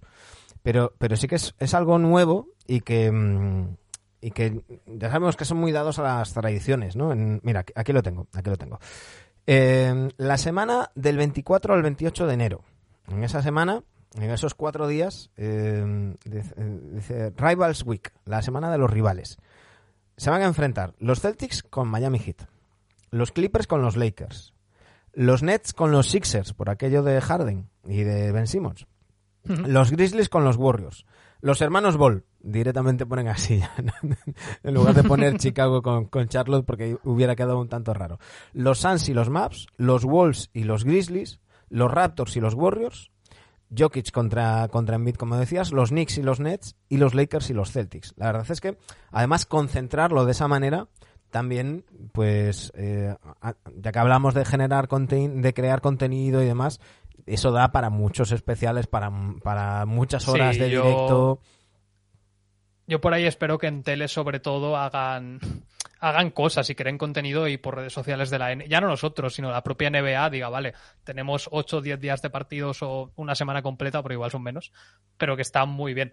Sobre todo por, por eso, por fomentar nuevas rivalidades, nuevos puntos de vista. Si se hace bien, tienes una semana muy especial para juntarte con los jugadores o con los equipos y eso, crear un contenido extra que no puedes tener otra semana porque, ah, aquí tienes una excusa, entre comillas, para hacerlo. Por cierto, que hablábamos antes de, Neil Alemán y de, Soy Knicks, pues ahí lo tenemos comentando y dice, los Knicks con los Jazz no, le he dicho que no, que es que ellos son amiguitos, no están ahí negociando a ver a ver cuándo llegan a ese, a ese acuerdo. Es otro de los temas del, del verano, David, el tema de Donovan Mitchell, la situación de los Jazz. Hicimos un especial hace unas semanas eh, con, con Francisco eh, Vázquez y, con el cartero de los, de los Jazz, eh, Jacobo León, hablando de, de todo esto. Eh, pero el tema de Donovan Mitchell es ahí. Parece que es más una cuestión de, de cuándo y no de sí, ¿no? De, de, de, mm, hmm. que caerá la fruta de, madura. Lo que pasa que se, se dice mucho que, que a, a, Danny Ainge, que ya sabemos de su época en, en, los Celtics, no le gusta que se filtre absolutamente nada. De hecho, el traspaso de, de Rudy Gobert nos pilló a todos en bragas. incluso a muchas... Además de verdad. Incluso a muchas eh, franquicias NBA que decían, joder, pues que nos hubiera llamado a nosotros, que a lo mejor teníamos algo que ofrecer y tal. Eh, pues al parecer a Danny Ainge le ha molestado muchísimo que se filtrara ¿no? la, la negociación de, mm, con, con, Donovan Mitchell. Pero bueno, parece que, que va a ser una cuestión de, de, tiempo. Sí, no, yo creo que por lo que ha salido y por lo poco que ha salido en otras direcciones, parece que es eso, cuestión de, de, entenderse y de seguir negociando y decir, vale, ¿cuánto me vas a dar de verdad? ¿Cuánto estoy dispuesto a ofrecer? A ver qué pasa si esto le sigue alargando, porque al final no es lo mismo estar negociando ahora de vacaciones tranquilamente a cuando te plantes en el training camp y Donovan Mitchell te diga, bueno, ¿yo qué hago? ¿Me voy preparando una casita en Nueva York o, qué hacemos? Al final yo ahí entiendo que va a ser lo que dices, que es más una cuestión de, tiempo y de cuándo va a pasar, que a lo mejor ahora de repente se mete un tercer equipo y nos destroza a todos otra vez, pero parece raro por el perfil de lo que buscan los Jazz, lo que seguramente quiera Donovan Mitchell, que él no ha dicho ni mu ni se ha filtrado nada, pero yo estoy convencido de que haya un tiempo con esta idea en la cabeza. No sé si tanto los Knicks, pero sí que creo el hecho de salir de Utah y sí que es un poco eso, es una cosa de tiempo más que nada. Sí, comentábamos que, bueno, el entorno de Donovan Mitchell, esos tan tóxicos a veces entornos de los, de los jugadores, llevaba tiempo comiéndole la oreja con el tema de, salir de Utah y sobre todo ir hacia, hacia Nueva York. Ha pasado todo el verano en Nueva York.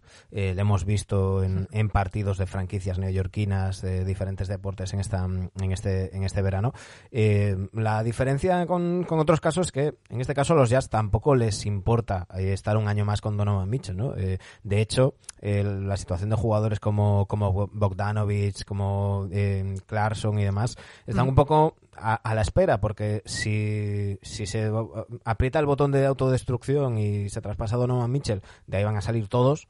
Si, si Donovan Mitchell se queda un año más, yo creo que van a pues mantener un poquito esa estructura, decir, oye, pues por lo menos peleamos por el play-in, intentamos hacerlo de una manera más o menos decente mientras vamos haciendo la, reconstrucción. Pedro P2121 nos dice, preguntarle a David si los Sixers son los Utah de, del Este, un equipo que es contendiente, pero todos los años fracasa en playoffs y nunca llega a las finales. A ver, es una buena pregunta y no es una mala comparación. El problema es que yo creo que entre unas coras y otras, y hay unos que son más excusa y otros que son más desgracias ajenas, al final yo creo que mientras a los Sixers, mientras Embiid tenga vida y esté sano y aguante, que tampoco le quedan tantos años por desgracia, pero estos tiene 28 ahora, si no me falla la cabeza, mientras a los 32-33 siga llegando entero y no le pase nada grave, va a seguir habiendo un equipo candidato porque solo con Embiid y cuatro cacharros más ya sabes que tienes un equipo de playoff como minimísimo. Solo con Embiid y eso, y tres tíos que aguanten un poco el ritmo. Claro, a partir de ahí son los pasitos extra. Yo creo que personalmente, viendo todo el recorrido de los Sixers y me lo he visto unas cuantas veces, la única que de verdad dolió fuerte y dolió de sentir rabia por la oportunidad tirada fue seguramente la Atlanta y cómo se desarrolló todo eso y todo lo que ha degenerado esas semifinales contra Atlanta, claro. Quitando esa, es que al final tú lo analizas y dices, Boston en aquel primer año, el favoritismo que tenían siendo más jóvenes y en teoría siendo favorito de los Sixers, había que verlo otra vez ahora. Con Toronto y Kawhi, pues pasó lo que pasó. Esa también dolió, pero más en, el corazón que otra cosa. Y luego la de la burbuja es que no estaba en bid y mucho se hizo para lo poco que había. Eh, Joel Embiid tiene 28 años y 155 días, según Basketball Reference, nacido el 16 de marzo del 94. Eh, claro, tiene 28 años. La pregunta es, ¿cuánto más nos queda de, de Embiid? Un Embiid que se ha perdido muchísimos partidos a lo largo de su carrera, que el, récord de partidos en temporada regular precisamente ha sido esta última y, y son 68 y que él ya lo ha dejado caer en, en, varias entrevistas, que él es consciente de que su cuerpo está muy, muy castigado y que hace poco le, le, oía en una entrevista decir, mm, no me veo jugando con 35, 36 años, ¿no? Entonces hay que, mm, hay que tener en cuenta eso y, yo creo que un poco en ese sentido van las negociaciones y los, y los fichajes de, de, de, Filadelfia, sabiendo que, que su ventana no es tan amplia como puedan tener otros, otros equipos. Pues por ejemplo, mencionabas antes los Celtics. No es lo mismo tener a, Tatum que, tener a Embiid, ¿no? Siendo buenísimos los dos, eh, decir, oye, pues la ventana de uno es más, más corta, a huevos. No, sí, y además cuando en su día el traspaso de Harden mucha gente decía, no, es que has envejecido el proyecto, también iba un poco en esta línea de decir, ya, pero es que Nvidia tiene 27 y en vida a los 32, 33 no va a estar como otras estrellas a los 32, 33 por desgracia, porque ya son, es mucha, es lo que dices, mucha tralla física, mucho destrozo, es un pivot, es un interior muy grande. Yo, ostras, me acuerdo cuando ya hace tres temporadas lo vi en persona a una distancia prudencial y lo veías y decías, joder, este tío, es que es una mole. Y, con mucha tendencia a lesionarse con mucha tendencia a lesionarse. ¿no? es lo mismo tener un jugador que, que, entre comillas, si me permitís la expresión, se va apagando, ¿no? Y, y, que, y que, oye, pues van pasando los años y no tiene la misma explosividad o, o, pierde un punto de velocidad. Eh, no es lo mismo, voy a poner un ejemplo, Pau Gasol, que ahora te, preguntaré por su retirada de, camiseta. Eh, no es lo mismo un Pau Gasol, aunque al final haya retirado una lesión, pero que, que hasta que llega esa lesión sí, pues vimos que, iba bajando su rendimiento físico, pero que ahí mm, iba buscando otra manera de jugar, iba evolucionando también con, el juego. Eh, se fue a Chicago a la conferencia este para estar también un poco más cómodo y, lo vimos también en, su rendimiento. No es lo mismo eso que un jugador como, como tan machacado por las lesiones, con esa tendencia a lesionarse, además que, que, que pueda simplemente, pues eso, llegar con 33 años y que diga, eh, a ver, es que además de todo lo que menciono, estoy hasta los huevos de jugar con dolor. Que eso es algo que hablamos poco. Porque Joel Embiid se pierde muchos partidos por lesión, pero son muchos más los que juega tocado y con dolor. Estos, este último año lo vimos, la lesión en la rodilla, la lesión en el dedo, que se ha, se ha operado este, este verano. Eh, mm, tenemos que ponernos en el punto de vista de los, de los jugadores. Tiene que ser muy duro estar jugando con dolor día sí día también. No, sí, yo además por eso, ya no por Envid, sino por el propio, la propia estructura de la liga, yo soy muy partidario de reducir el calendario, pero porque al final es más descanso, más tranquilidad para los jugadores, más oportunidad de o evitar lesiones o de recuperarte mejor por el hecho de que es un desgaste tan bestia, ya no solo jugar 82 partidos, que es una locura, sino todo lo que conlleva, todos los entrenamientos, todo el ritmo que le metes a tu cuerpo durante 7, 8 mm. meses y llegas muy lejos. Es, yo lo pienso personalmente, ahora que estoy más metido en el mundo del deporte y voy haciendo cosas yo mismo, y lo pienso digo, es que a los niveles, aparte de ser un atleta de élite, es que aún así te estás destrozando a un nivel terrible y claro, también por eso las carreras dan para lo que dan tienes un lapso de 10, 12 años, 15 en los mejores, alguno extra si eres un prodigio físico, pero lo piensas en una vida completa. No sé, a mí este caso se me ocurre el más doloroso, a lo mejor así cercano y reciente, fue Dirk. Ver a Dirk mm. cojeando en esta ocasión el All-Star y verlo ya no solo mayor, sino decir, este pobre hombre va a costar que haga vida porque se la ha dejado el, el otro día el otro día decía es que no puedo jugar con mis hijos al fútbol el otro día le preguntaban y dice, pues mm, eh, tendría que haber dejado el baloncesto dos años antes, dijo en una entrevista a Novisky. Dice, porque mm, si lo hubiera dejado dos años antes, quizás ahora podría jugar al fútbol con mis hijos y, y ahora no puedo jugar al fútbol con mis hijos, ¿no? Y eso es, eso es muy duro, ¿no? Pero, pero bueno, em, en fin, em, te voy a dejar que te marches ya, que te, te dije una horita, bueno, no creo que no hablamos de tiempo, pero bueno, más o menos lo, di por, entendido, ya llevamos un poquito más. Pero te voy a preguntar, te voy a preguntar por el tema de, de, la retirada de la camiseta de Pau Gasol.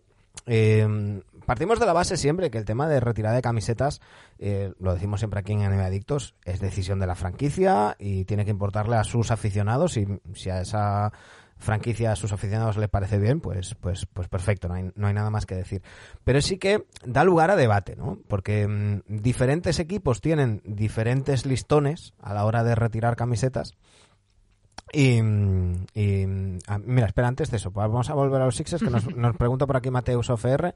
Dice, pregunta para David Casas, si las dos selecciones de primera ronda que tienen y un paquete con Tobayas, Matisse Zaibul, Tyrese Maxi y Jaden Springer fueran hipotéticamente suficientes para conseguir a Kevin Durant, ¿deberían los Sixers invertir en el intercambio? A ver, yo es que eso lo he pensado mucho y es un debate de la comunidad Sixers desde hace semanas, pero es que yo creo que partimos de que no quieren los Nets eso. O sea, no hay opción.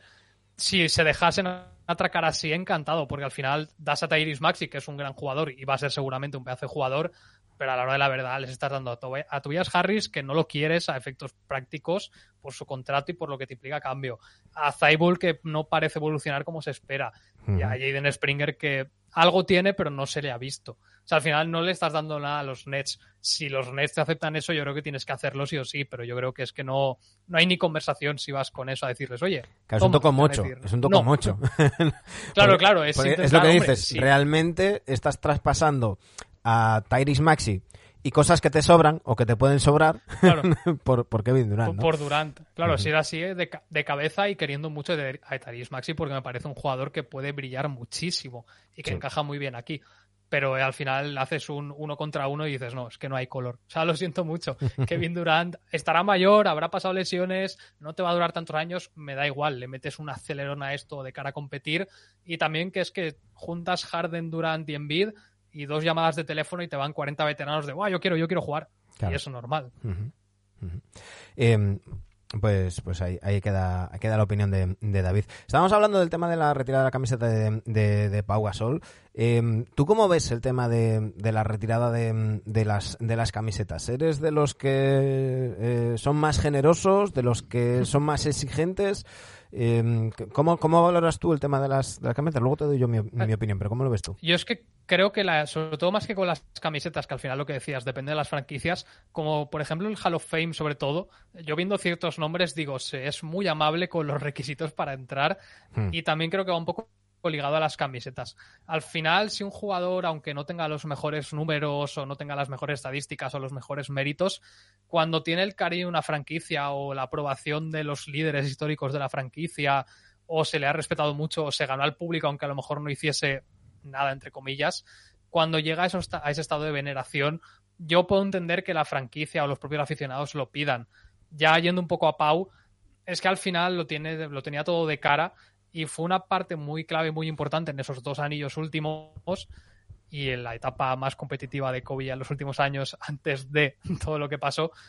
Pero claro, yo entiendo que si tiene sobre todo el apoyo, el cariño y la aprobación de Kobe en su momento, si los Lakers te tienen a ese nivel histórico de aprecio, y tú también fuiste muy importante en un periodo histórico de la franquicia, aunque sea cortito, yo entiendo que casi no había debate. Se podría discutir si a lo mejor en toda la liga se tendría que haber hecho antes un poco de mejores requisitos para venerar más a las leyendas que han hecho más, pero también has llegado a un punto en el que dices, es que si te pones a mirar a X franquicias o el propio Hall of Fame, ahí hay jugadores que si comparas con otros deportes chirrían mucho.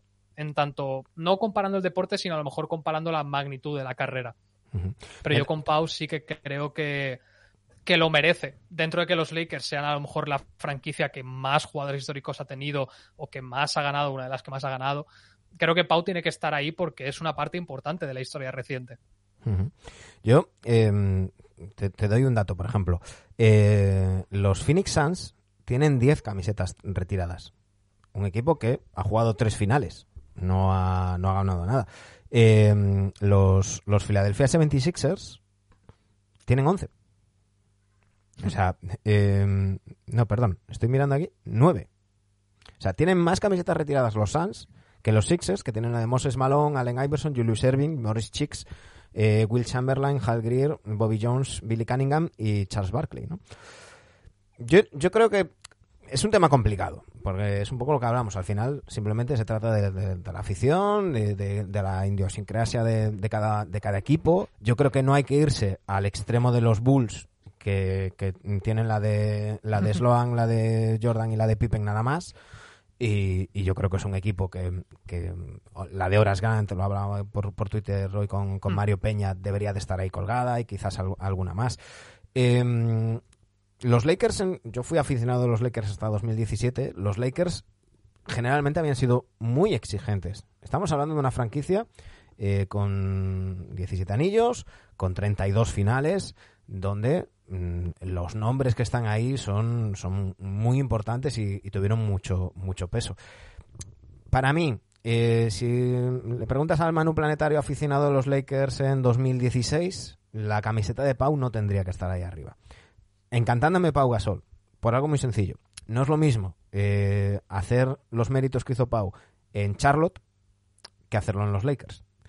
Al fin y al cabo, estamos hablando de eh, dos anillos y una final, tres años y medio competitivos, de los seis años y medio que estuvo, porque al final, después ya lo siguiente ya no, ya no, el equipo ya no era competitivo, de un equipo donde no le ha retirado la camiseta a Michael Cooper, no le has retirado la camiseta a Icy Green, no le has retirado la camiseta a Derek Fisher y de las principales estadísticas de partidos jugados, puntos, rebotes, asistencias, robos y, tapones, Pau Gasol solo está entre los 10 primeros en tapones, que es noveno. Entonces, eh, y esto que nadie lo interprete, por favor, en, eh, como que estoy criticando a Pau. Mm, me encanta, tengo dos camisetas suyas de la etapa de los Lakers y otra de los Grizzlies. Mm, lo adoro. Pero yo sí que sería un poquito más exigente. Y creo que a la hora de, de valorar la retirada de la camiseta, pues eh, oye, no todo es pues, haber ganado un anillo o, dos en este caso, eh, los números individuales, también está el cariño de la afición. Yo creo que eso sí que lo tenía eh, Pau Gasol, aunque los medios quizás eran un poco más críticos, la afición siempre estuvo con, con él y eso es algo que se, que se ha destacado muchísimo. Pero como bien mencionas, yo creo que es básico y ha sido básico el hecho de que Kobe Bryant, pues sin ir más lejos, una semana antes de morir, Mm, pidiera la retirada de la camiseta de, de, Pau. Yo creo que eso ha pesado mucho. Eh, todo lo que rodea a Kobe mm, sentimentalmente, mm, y ahí me incluyo, nos sigue afectando mucho y, pesa. Y luego, voy a ser un poco cabrón. Eh, si, si estás pensando en retirársela a uno que solamente ha ganado una burbuja, el Carranza NBA, pues vas a tener que ir bajando el listón. no, sí, yo por ejemplo, que los Lakers se la retirasen a LeBron por leyenda que haya podido ser de la NBA, sí que sería bestia de decir, oye, hay un anillo, es verdad. pero el resto de temporadas de LeBron en los Lakers habría que vérselas, ¿eh? O sea, sobre todo ahí ya sí que habría mucho debate por lo que ha supuesto en esta historia reciente LeBron, que la ves y dices. Ha renovado, está. Ha renovado dos, dos, temporadas 97 millones, que pueden llegar a ser 107, creo que son. Hmm, eh, pero es que en los, en los cuatro que, que lleva, eh, el primer año décimos fuera de playoffs, el último año undécimos fuera de playoffs, en 2021 séptimos play-in eliminados en primera ronda. El único año que, que, ganan en, en, la burbuja, lo que yo llamo el Carranza NBA, es curiosamente la única temporada que tiene un parón de varios meses donde descansan Davis y, James. Y es la única temporada que no se han perdido un mínimo de 17 partidos cada uno. No me parece no, sí. Mm, claro, yo es que ninguna tontería a la hora de analizarlo, ¿no? Entonces, eh, a mí me parecería un escándalo que se la retiraran y más, como, como dijo en unas declaraciones, quiero que me retiren los dos números. bueno. Es que no, no, no, ya por méritos es que es un anillo y vale que es, es suyo, sí es cierto, pero con ese extra del parón y lo que ha sido el resto de su carrera aquí, yo me lo pensaría mucho. En Miami es indiscutible y creo que ya hasta lo han anunciado públicamente, que cuando llegue su momento le retirarán el 6 y demás, aunque esté la de Bill Russell, ellos retirarán ese 6 y ahí sí tiene sentido por lo que decías tú antes también. Lo que hizo en Miami sí que es muy importante para la historia de Miami y es una etapa clave históricamente que veremos si se replica alguna vez en Miami. En los Lakers ahí sí es otra historia. Pero volviendo un poco a Pau, yo creo que aquí pesa mucho su propia cultura americana y sobre todo eso, el cariño del público y lo que comentaba Mateus por el chat de Kobe. Cuando mm. Kobe, que es la persona más querida hoy en día, por desgracia también por lo que sucedió, y es una lástima. Lo, mencionas a, Kobe se me ponen los pelos de punta, tío. Como es que ya estaba, ya estaba ultra venerado y por desgracia con lo que sucedió todavía más y se mm. elevó a otro estatus porque va a ser una pena cuando llegue este día de la retirada de Gasol y, y seguramente alguien hará un comentario de aquí tendría que estar Kobe y Kobe lo estará viendo desde arriba y es una pena y va a ser una lástima sí, la verdad. Estará Vanessa, que por cierto, están, están con el juicio que está siendo durísimo a los policías y bomberos. cosa y madre mía. A los policías y bomberos que estuvieron pues, pues moviendo las fotos del cadáver tanto de, de Kobe como de, como de Gigi, de su hija, y está siendo un juicio muy, muy duro pero bueno, sin duda estará Vanessa, Vanessa ahí. Y, y yo quiero, yo quiero insistir, ¿eh? que, que es, eh, además Kobe que no era de halago fácil a compañeros y, demás. Es decir, Kobe es un, tipo em, que, bueno, que, era, era crítico y, le daba caña a quien le tenía que dar. Y con Pau desde el principio, pues todo fueron buenas palabras. E insisto, que es que Pau en, Los Ángeles, para el aficionado de los Lakers, siempre fue un tío muy querido. Que quizás aquí eh, por la prensa española se, daba otra visión diferente, quizás por, por algunos comentarios de la prensa de, allí y demás, pero, pero Pau Gasol fue un tiempo muy querido en los, en los Lakers. Hubo muchos eh, aficionados de los Lakers a los que mm, les, les fastidió mucho que se fuera a Chicago como gente libre, que pedían que se les renovara en su día. Y, bueno, nos dice Mateus Ofrerre que el, 23 de LeBron en los Lakers será retirada sí o sí. Un título que en, en 2020, en el momento que estaban los Lakers, es mucho más importante de lo que la gente dice. Bueno, eso es cuestión de opiniones. Para mí es un asterisco del tamaño de su calva. Eh, y... No, pero yo puedo entender ese, o sea, dónde puede haber el debate con LeBron es que con Pau ya te digo, no creo que lo haya, por lo que tú comentas también, que a lo mejor a nosotros como españoles o gente de aquí se puede decir, no, es que sois españoles y claro, es que eh, Pau Gasol, claro, os tira a España, igual que pasa con Ricky o pasa con tal, pero comparas cualquier carrera de cualquier NBA nuestro y eso que Mark tampoco se ha acabado quedando corto, pero comparas a cualquier otro con Pau y dices, ya, pero es que Pau de verdad tiene argumentos para retirársela y que esos anillos de Kobe, esos dos últimos, no se entienden. Es que lo que es indignante, lo que es indignante es que la camiseta de Pau no haya sido la primera retirada en Memphis. Y que haya sido la de Eso sí que es, la de. Exacto, Conley fue y. No, no, Zach Randolph. Eh, Zach Randolph y. Eh, ay, eh, a Colino se la iban a. Se la van a retirar. Avisaron que cuando se retirara se, la, se le van a retirar. Cuando se vaya. Eh, ahora me sale el nombre del, del otro jugador, de este defensor que, que pasó por los Celtics. era el número 9. Eh, ay, ay, ay. espérate. Espérate. No me puedo, no me puedo quedar Estoy así. también rebuscando, pero sé, sé, quién dices y no. No me puedo quedar así. Ah. Espera. Porque eh, iban a ser retiradas tanto el 50 de, de, Randolph como el 9 de este señor, que ahora buscaré el nombre y si, y si podéis comentarlo, eh, pues, pues lo, lo vemos. Tony, Tony Allen. Tony Allen, coño. Tony Allen. Pues iba a ser retirada la camiseta de Tony Allen y la de eh, Zach Randolph en el mismo, en el mismo acto. Eh, ¿Qué pasó? Que eh, Tony Allen así, fue pillado en esta estafa a los seguros del sindicato de jugadores. Es verdad. Que ha, que ha, habido varios jugadores detenidos y demás. Bueno, Tony, Tony Allen es uno de ellos. Eh, se ha hecho el silencio mediático en torno a este tema, porque no ha vuelto a salir nada más, pero... La... Sí, porque yo, yo, leí algo en su día y efectivamente, ya no leí nada más. O sea, leí la noticia y silencio de radio aquí nadie ha visto nada. Pues, pues eso, eh, se quedó todo callado, pero los Grizzlies sí que tomaron la decisión de eh, aplazar, eh, sacaron una nota de prensa diciendo que, bueno, de dadas las informaciones, no sé qué, pues aplazamos hasta nuevo sí. orden según vaya a quedar la investigación, pipipi, papá. Pero vienen a decir, bueno, Tony, ya hablaremos. de momento vamos a retirar la de Zach Randolph, ¿no? Y eh, detrás de todo esto está que los dueños actuales de los Grizzlies, pues no tienen muy buena relación con Pau Gasol. Eh, y querían marcar mucho la diferencia de aquellos Grizzlies que jugaron las finales de conferencia con, con Mike Conley, con Tony Allen, con eh, Zach Randolph y con Margasol y los anteriores. Y, y, no se le espera. Cuando anunció la retirada, los Lakers dijeron que le iban a retirar la camiseta a, a, Pau y, y, los Grizzlies no dijeron ni esta boca es mía.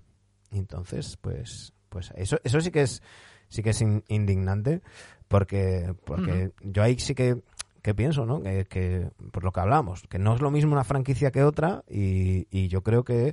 Eh, eh, Pau ahí tuvo mucho, mucho peso en que Memphis tirase, tirase para adelante simplemente. Tres años consecutivos equipo... en playoff, por mucho que se cayera 4-0 en primera ronda, pero, pero poner en el mapa al equipo y, y, y demás.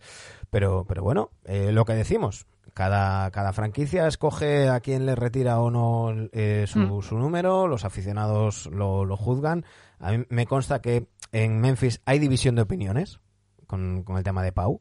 Hay una parte de la afición que sí que pide que se le retire la camiseta a Pau y hay otra parte que cree que se fue antes de tiempo, que además marcan la diferencia con Mark eh, diciendo, no, Mark, pues ya había, había terminado su ciclo y agotó el proyecto, sí, sí. Claro, y en cambio consideran que Pau se fue, pues hay que recordar en aquel momento donde llegaba Rudy Gay, estaba OJ Mayo, eh, Mike Conley ya estaba en, en, en, el equipo, creo que era su año rookie, y ellos consideraban que Pau se fue cuando todavía podía mm, esperar y, y, iniciar otro otro otro proyecto ¿no?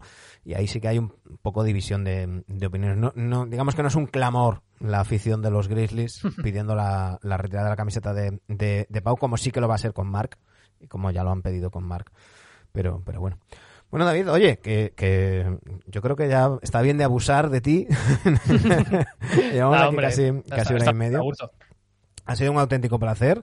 Eh, esta, es, esta es tu casa. Yo cuando empecemos la temporada te llamaré para hacer un programa al uso, que pases el test de Dani Egea mm. y, y, y, demás. Eh, y, y, oye, mientras tanto, pues todos, si no seguís ya a David, cosa que es, es difícil porque te siguen 14.200 y pico personas, pues si, si no lo seguís, seguidle, eh, que más o menos cada dos días ahí tenéis un, un nuevo vídeo sobre, sobre NBA de, de, nuestro amigo David Casas. Nada, pues lo dicho, un placer y además ha estado súper a gusto y sí, cuando empiece la temporada, a ver si a mí me cuadran también los horarios y ya iré viendo, pero por mí encantado de pasar algún día y estar de charreta y, y aquí, en un formato más, más propio, más vuestro. Uh -huh. Más vuestro formato en sí, vaya. Sí, sí, porque esto hay que recordar, lo vuelvo a recordar de, de nuevo, esto es un extra, esto es un extra, vamos a ver si ahora sí que quiere entrar la sintonía. Ahí, ahí, ahí está. Ahora sí ves. Ahora ya, ya, ha tocado botones y, ya, ya entra. Esto es un extra, esto es un directo que hemos hecho, un bonus track mientras seguimos de vacaciones. Volveremos dentro de no mucho. Recordad que quedan 61 días para que comience la, la temporada de NBA, que como todos los años empezaremos con nuestras previas y demás. Así que estás, estás atentos porque no tardaremos mucho en anunciar nuestra, nuestra vuelta, las novedades y todo lo que, lo que haya. Mientras tanto, lo he dicho, por aquí andaremos en el canal de Twitch con algún que otro bonus track más, eh, en la cuenta de Twitter, arroba NBActosRC, y para más contenido de NBA tenéis el canal de, de David, David Casas, en, en, YouTube. Muchísimas gracias, David. Un fuerte abrazo. Nada, un placer y lo mismo. Nos vemos y que vaya todo muy bien. Un saludo a todos, nos vamos.